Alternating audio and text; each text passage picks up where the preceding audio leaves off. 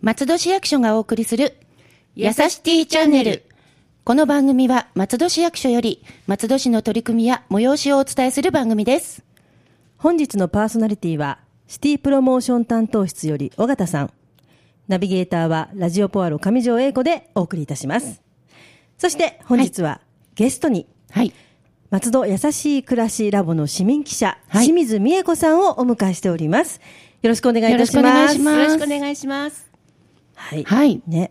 市民記者。はい。はい。今、あの、市民記者が松戸やさしい暮らしラボというウェブサイトの記事を書いてくださっています。はい。そして、えっ、と、第1弾の募集と第2弾の募集がありまして、はい。で、清水さんは第1弾の募集から、はい。はい、応募して来てくださったんですけれども、ベテランですね。ベテランですね。もう、ございません。もう何本も記事を、ね 書いてくださっ本当にてく。ださってて。はい。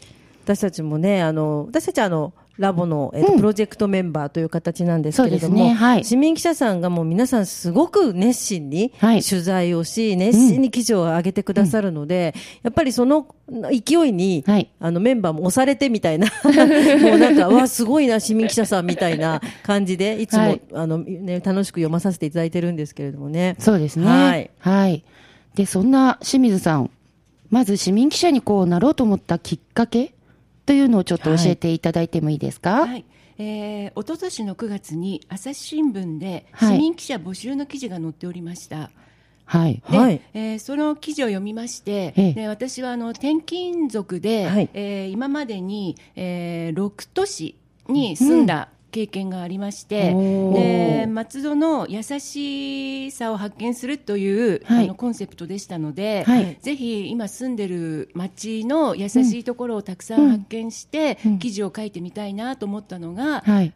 記者になるきっかけでした。うん、すごい。えねー、6都市ですか、はい。結構、えっ、と、どちらに差し支えなければ教えていただける？んですか、えー、と住んだのは、はい。6都市は、はい。えー、とまず東京ですね、はい。それから千葉の出身なので千葉、東京、はい。それから埼玉、埼玉はい。青森の弘前、から新潟市、はいから鹿児島です。鹿児島鹿児島飛びました。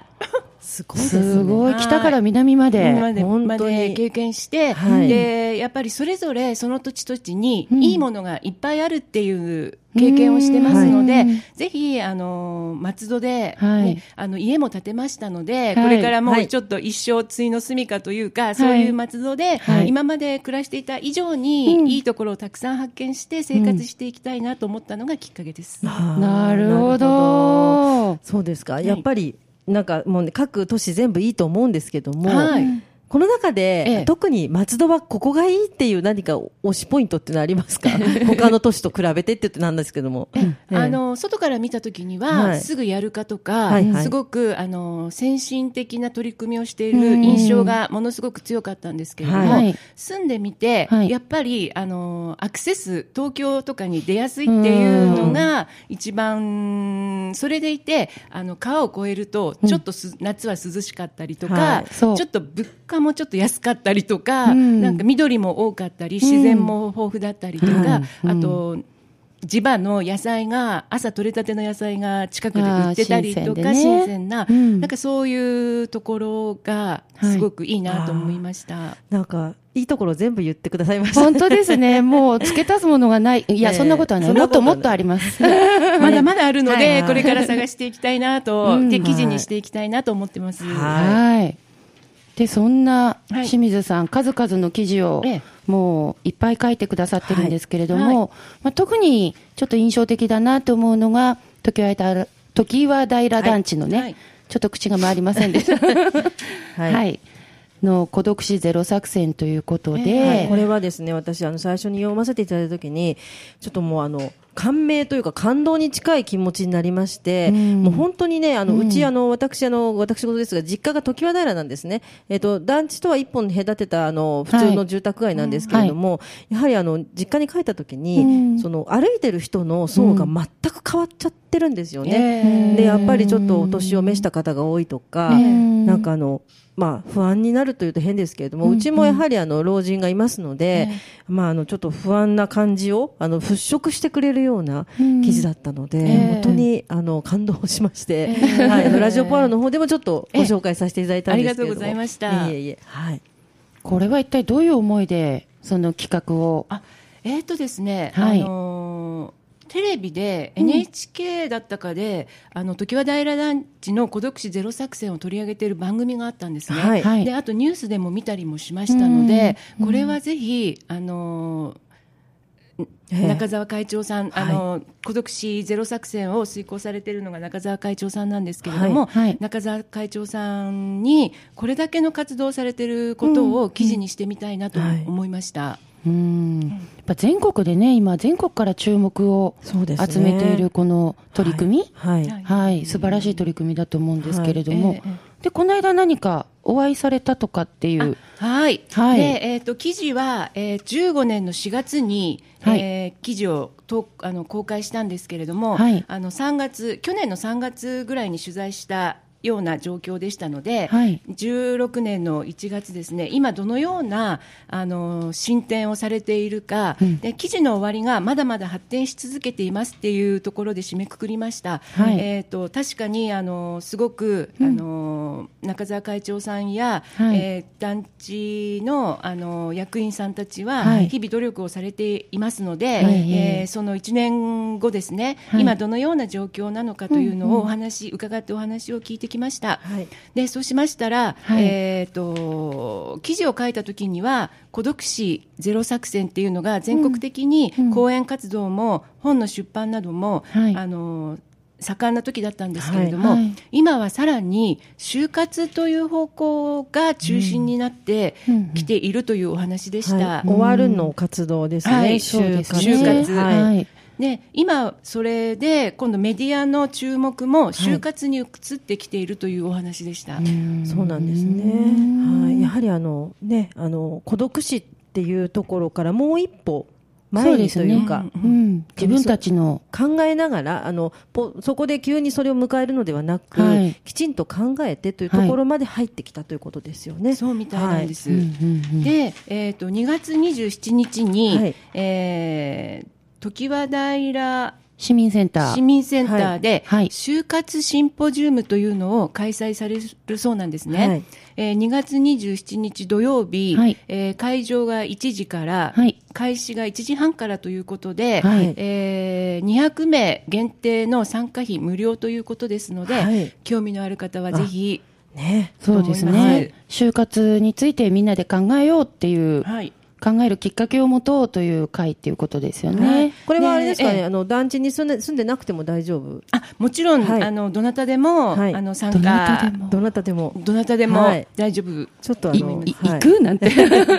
考えちゃう。ね、あの NPO 法人就活サポートセンターはい。の理事をされてるうん。水上幸則さんとか、はい。はい。えー昭和工業株式会社のはい。統括社長さんのはい。長谷川博隆さんとか、はい。あと中澤会長さんとかのはい。講演、えー就活サポートをして分かったこととか、うん。葬儀は心なりとか、死は生の鏡を知るっていうような内容のうんはいお話を聞けるということです。そうなんですね。たあの地域にね、やっぱりちょっと老人多いので、うん進めておきます。私、そうですねうちの、うちの親も含めてですね。はいはい。またあのね、こういう記事をきっかけにその後、そうですねこうね、その後の進展もこほど、はい。う、ね、お話をまた聞きに行くっていう清水さんはとってもすごいなと、ははいい、改めて関心をいたしました。ね、生きた記事をね、こうやって書かれてるっていうのはすごいと思います。これからもぜひぜひ本当にね、お願いしたいと。はいままだね、でも記事のご紹介ちょっ。とね、したはいい、とこもう一本、ちょっとご紹介したいなと思うのが、はい。えーこの間の1月15日にはい。公開をした記事ですね。まだほやほやです。ほやほやですね。はい。音楽を極め続けていく。はい。全国大会常連中学校の合唱部と吹奏楽部の秘密。秘密。秘密。秘密です。秘密なんです。はい。ねえ松戸市内すごく皆さんね、中学生頑張っていそうですて、ねはい。全国にね、どんどん出てってもう本当全国レベルのね皆さんなので。なんですよ。私もあの中学はあの吹奏楽部だったので すごくこれは興味を持ってよ読ませていただきあました。ら、楽器は何だったんでしょうか？えへクラリネットを吹いておりました。そこはいいです膨らまさな どうぞどうぞ。はい。これはどういうきっかけでこの記事を書きたいなというふうに？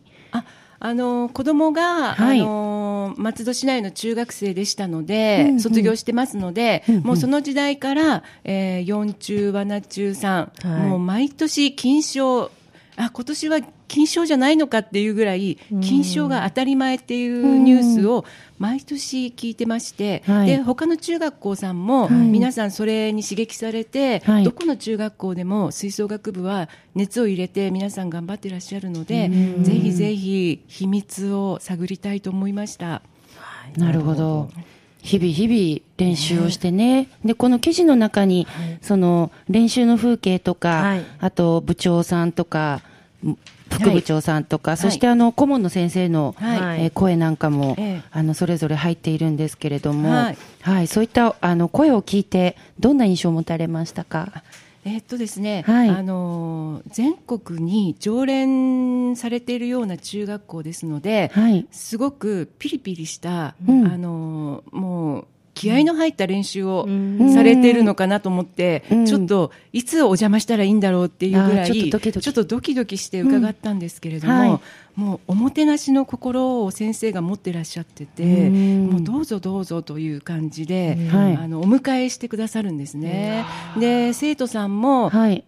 あの玄関で待っててくださったんです。約束の時間に。まそれで素敵。本当に。おもてなしの心をお持ちなのに感動してしまいまして、やっぱ違うあのそれでいてすごく明るくて、はい。もうピリピリした雰囲気はなくて、うん。練習も楽しんでいる雰囲気で、うん。あの部長さん副部長さんインタビューさせていただいても、はい。あの写真に載ってる通りの笑顔なんですね。うん。なんであのピリピリどころかもう楽しんであの練習してるっていう感じでした。うんやはりねあのその形、うん。あの大事ですよね。そういった形に仕上がるっていうことは楽器だけではなくて、ええ。やっぱそうですね。人間性をきちんと育ててくださってる学校のね、ええ。そのええなんかねいいですよね。いいですね。もうそのエリートだからね、ほどガツガツやってるのかと思いがちですよね。そうなんですね。はいうんで、あの今中学生の中であのいじめの問題とか全国的に問題になってるんですけれども、はい。もうそんな雰囲気はみじんも感じないうん明るい中学校生活羨ましいなって思うような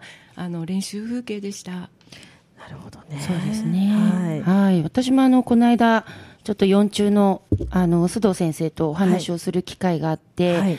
で、あの、やっぱりこう、部活動が厳しくて、こう、やめてしまう子とかいないんですかって聞いたら、一人もいませんとおっしゃっていて、い。はい。うん、で、やっぱり生徒さんたちがみんな本当に楽しみながら、でも、日々こう、厳しい練習ももちろんあるんだけれども、楽しみながらお互いこう上達していくような印象を受けて、本当にすごい、あの、素敵な、そうですね。はい、部活動を頑張っているんだなと。ねやはりあの部活動、日本の部活動というのも、はい。戦後ずいぶん経ちまして、今、はい熟してきてる部分ってすごいあると思うんですようね。んでそこで今、あの子供たちはきっとベストな環境で、はいいろいろとできてるのかなっていう、ちょっと羨ましいなっていう気持ちもしますね部。活動入りますか？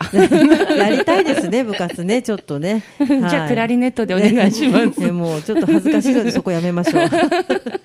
ね、で清水さんの本当記事はいつもいつも本当に、はいあの今今っていうねうん記事なので本当に楽しみに読まさせていただいてますので。そうですありがとうございね。ます。はい。えー最後に、あの、市民記者としてこう、活動にかける思いというのを、一言お願いできますか？はい、えーっとですね、あのーこの市民記者のあの記事は、はい。マガジンハウスのはい。コロカルさんっていうはい。ところから指導されたんですけれども、はい。とても写真が綺麗で、はい。あのいいイメージを前面に押し出す記事を書かれてるんですけれども、うんうん。ちょっと程遠い記事をいつも書いてしまっているので、そんなことないですよそんなことない全なんかちょっと憧れてるんですね、ええマガジンハウスさんああ、そうですか。の写真の研修ね、やったんでね。なるほどね。はい。そういう感じもちょっと記事書いてみたいなっていうはい。思いがあります。そうですね。これからもね、はいますます松戸のはい。いいところ、魅力、ねぜひ語っていただけたらと。はい、語っていただけたらと思いはいます。すところで、松戸優しい暮らしラボは、はい。2月19日に、2月19日になんと、なんと2周年を迎えると。迎えます。迎えますおめでとうございます。パチパチパチパチパチ。本当。にね、2はい年間いろいろね、やりましたが、まだこれからいろいろね、うん発展していくラボかなと。そうですね。はいようやく、あの、だんだん活動も広がってきていると思うので、皆さんと一緒に頑張っていけたらと思います。はい今日は清水さん、本当にありがとうございました。ありがとうございましたし。この番組ではご意見ご要望など皆様からのメールをお待ちしておりますメールアドレスはやさしティアットマーク FM 松戸ドットコムです次回は文化担当からのお知らせをお送りいたしますそれではまた次回の配信をお楽しみにラジオポアド。